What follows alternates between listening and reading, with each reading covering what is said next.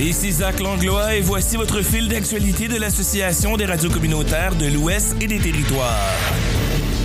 L'Agence du revenu du Canada a accédé à la demande de la Saskatchewan de reconnaître le gouvernement provincial comme distributeur du gaz naturel dans la province en lieu et place de Sask Energy. Mardi, le gouvernement provincial a indiqué que cela était conforme à une loi adoptée en 2023 par la Saskatchewan. Cette décision intervient alors que la Saskatchewan continue de protester contre la loi sur la tarification de la pollution causée par le gaz à effet de serre. Cette loi fédérale exige la perception de la taxe fédérale sur le carbone. Selon un porte-parole du gouvernement de la Saskatchewan, Sam Sass, la province n'a pas encore décidé si elle versera à Ottawa les taxes sur le carbone pour le mois de janvier. En janvier, la Saskatchewan a cessé de percevoir la taxe appliquée aux maisons chauffées au gaz naturel et à l'électricité après qu'Ottawa a exempté le mazout domestique de la taxe. Selon la province, cette mesure est injuste car elle favorise seulement les résidents du Canada atlantique.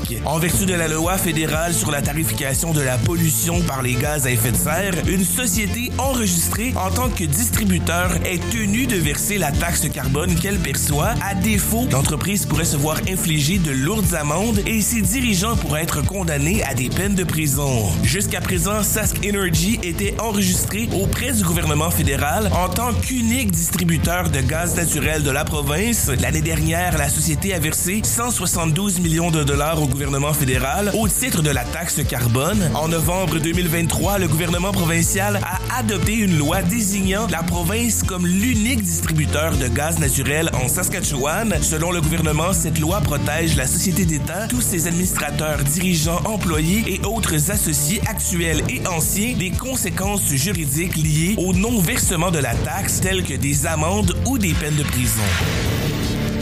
La ville de Winnipeg demande aux résidents du sud-ouest de la municipalité de limiter leur consommation d'eau en raison d'une fuite d'eau usée dans la rivière Rouge. Selon la ville, depuis le 7 février, des problèmes avec deux conduites d'égout sous la rivière à proximité du pont de Fort Garry ont entraîné le déversement de millions de litres d'eau usée dans la rivière. En date de mardi, 221,2 millions de litres s'étaient déversés dans le cours d'eau d'après les données de la municipalité. Par communiqué, la ville demande donc aux résidents et aux entreprises du sud-ouest de ne tirer la chasse d'eau que lorsque c'est nécessaire, de prendre des douches plus courtes, de ne pas laver leur voiture et de fermer les robinets lorsqu'ils se rasent ou se brossent les dents. Les quartiers de Norbert, Fort Richmond, Richmond West, Waverly West, Bridgewater, Linden Woods, Linden Ridge, White Ridge, Waverly Heights et de l'Université du Manitoba sont concernés. En novembre 2023, la ville de Winnipeg a découvert une fuite dans l'une des deux conduites d'égout qui traversent la rivière Rouge près du boulevard Abinoji, Mikana, Bishop, Bishop Grandin. Construite en 1970, elle transporte les eaux usées des quartiers du sud-ouest jusqu'à la station d'épuration de South End. Lorsque la fuite a été découverte, la conduite a été immédiatement mise hors de service. Le 5 février, les équipes de la ville ont commencé la construction d'un système de dérivation temporaire pour permettre aux eaux usées d'atteindre la station d'épuration du South End. Toutefois, le 7 février, la seconde conduite s'est rompue, ce qui a entraîné le déversement des eaux usées dans la rivière Rouge. La ville de Winnipeg s'affaire toujours à la construction du système de dérivation. D'après la ville, en date du 17 février, une seule des deux pompes nécessaires au bon fonctionnement du système de dérivation était fonctionnelle.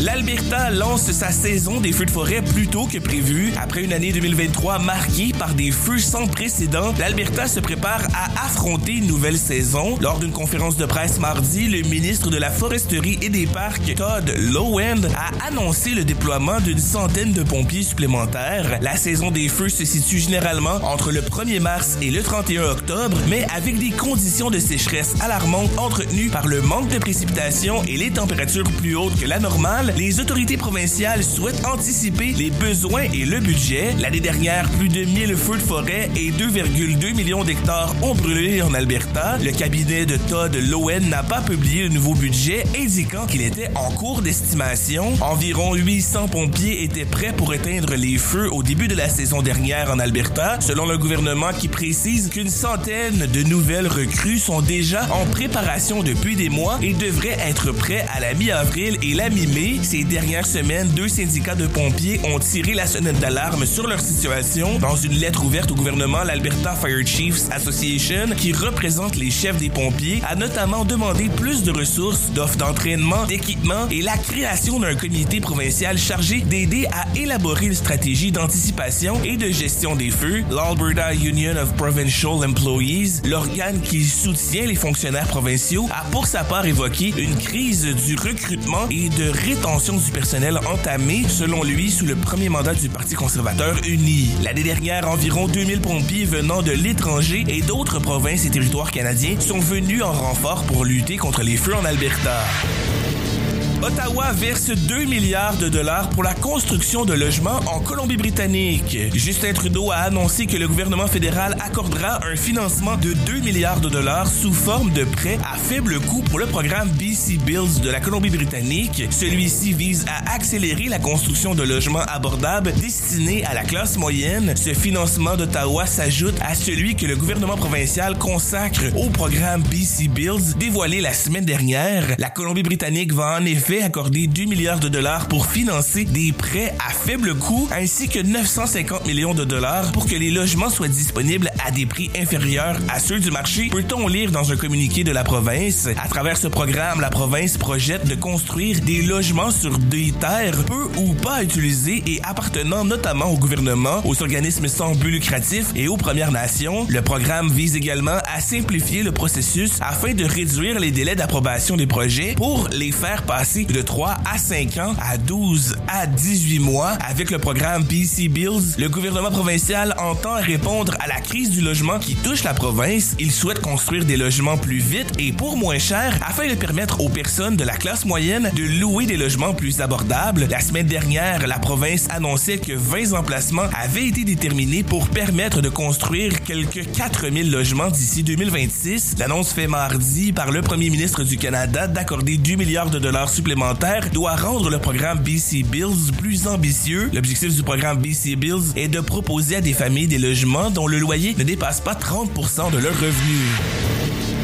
La politique sur l'identité de genre en Alberta n'aura pas d'incident au territoire du Nord-Ouest. Le ministère de la Santé et des Services sociaux des territoires du Nord-Ouest a confirmé que les jeunes ténois qui nécessitent des soins d'affirmation de genre ne seront pas pénalisés par la nouvelle politique d'identité de genre en Alberta. Les territoires du Nord-Ouest ont une entente avec Services de santé Alberta quand le territoire n'est pas en mesure d'offrir certains soins de santé. C'est le cas des soins d'affirmation de genre qui ne sont pas, qui ne sont généralement pas accessibles au territoire. L'adoption par l'Alberta de sa politique sur l'identité de genre a suscité des craintes au territoire du Nord-Ouest. Selon cette politique, les thérapies hormonales seront interdites aux moins de 15 ans et les mineurs ne pourront plus avoir accès aux opérations d'affirmation de genre. Par voie de communiqué, le ministère de la Santé et des Services sociaux des territoires du Nord-Ouest a confirmé que les mineurs ayant besoin de soins d'affirmation de genre continueront à les obtenir. Si le service en question n'est pas offert en Alberta, d'autres voies d'accès aux soins peuvent être offertes ailleurs au Canada a précisé le communiqué. Les frais de déplacement pour des raisons médicales dont les soins d'affirmation de genre seront fournis aux personnes admissibles, ajoute le ministère. Au lendemain de l'annonce par l'Alberta le 31 janvier, des Ténois ayant des enfants transgenres ont dit craindre de perdre l'accès aux soins de santé spécialisés offerts dans la province. La directrice de l'organisme Northern Mosaic Network, Chelsea Tucker, dit qu'au lendemain de l'annonce de l'Alberta, elle a reçu environ 10 appels de familles vivant la même situation le ministère de la Santé et des Services sociaux au territoire du Nord-Ouest a tenu à préciser que tous les Ténois ont le droit de recevoir des soins de santé respectueux, empreints de dignité et adaptés à la réalité culturelle.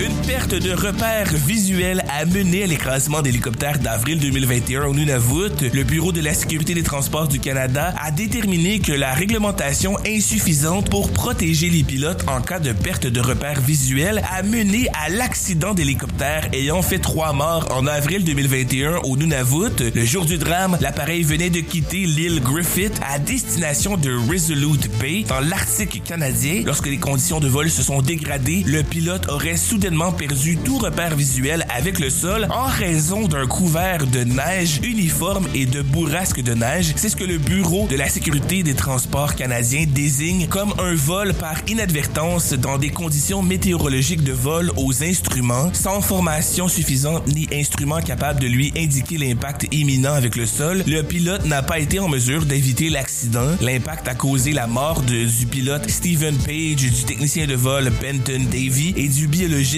Marcus Dick. L'entreprise exploitante Great Slave Helicopters n'aurait pas enfreint la réglementation en vigueur, assure le Bureau de la sécurité des transports du Canada. La stratégie actuelle des transporteurs se base sur le principe de prévention en évitant de voler dans des conditions favorables aux conditions météorologiques. Le Bureau de sécurité des transports Canada souligne toutefois que cette stratégie ne protège pas suffisamment les pilotes face à des événements imprévisibles comme c'est le cas de l'accident du 25 avril 2021. Aucun pilote ne planifie de voler dans des conditions météorologiques de vol aux instruments. Le nom même donné à cette situation signifie qu'il s'agit d'un événement imprévu.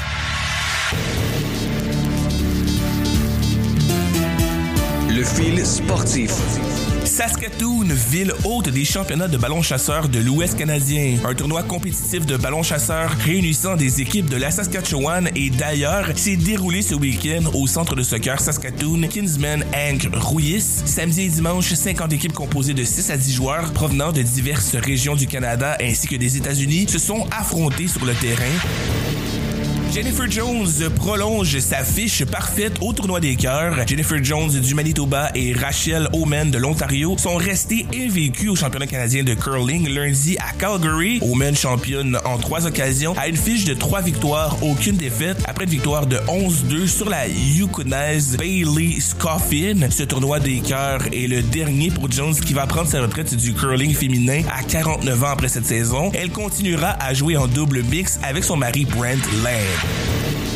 Gabriel Villardi propulse les Jets vers une victoire de 6 à 3 contre le Wild. Gabriel Villardi a inscrit deux buts et a ajouté une aide pour aider les Jets de Winnipeg à vaincre le Wild du Minnesota au compte de 6 à 3 mardi. Villardi a maintenant totalisé 4 buts et 8 points à ses trois derniers matchs. Kyle Connor a aussi récolté 3 points, touchant la cible une fois. Mason Appleton, Sean Monahan et Nino Niederreiter ont aussi fait scintiller la lumière rouge pour les Jets qui se sont ressaisis après une défaite de 6 à 3 aux mains des Flames de Calgary lundi.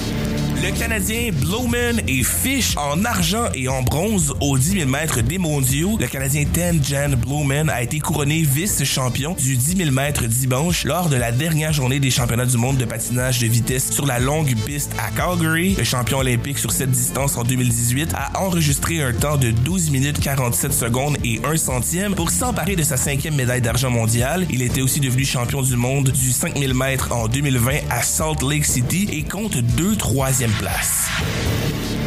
Rory Linkleather réussit le standard olympique au marathon de Séville. Rory Linkleather est devenu le deuxième coureur de fond canadien à réussir le standard olympique du marathon dimanche. L'Albertain de 27 ans a établi une marque personnelle de 2 heures 8 minutes et 1 seconde au marathon de Séville. Linkletter a donc franchi la ligne d'arrivée 9 secondes en deçà du standard. C'est la troisième marque de l'histoire parmi les marathoniens canadiens. À moins que son chrono soit abaissé par deux compatriotes d'ici l'échéance d'avril, il se qualifiera pour les Jeux de Paris cet été.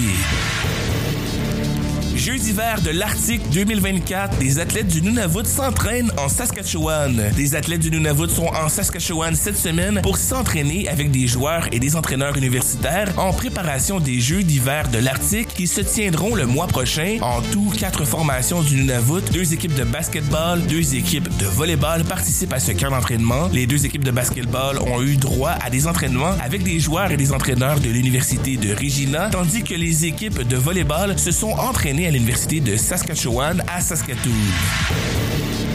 Ce fil d'actualité est produit par l'ARCO en collaboration avec Boreal FM en Alberta. Ce projet est financé par Patrimoine canadien.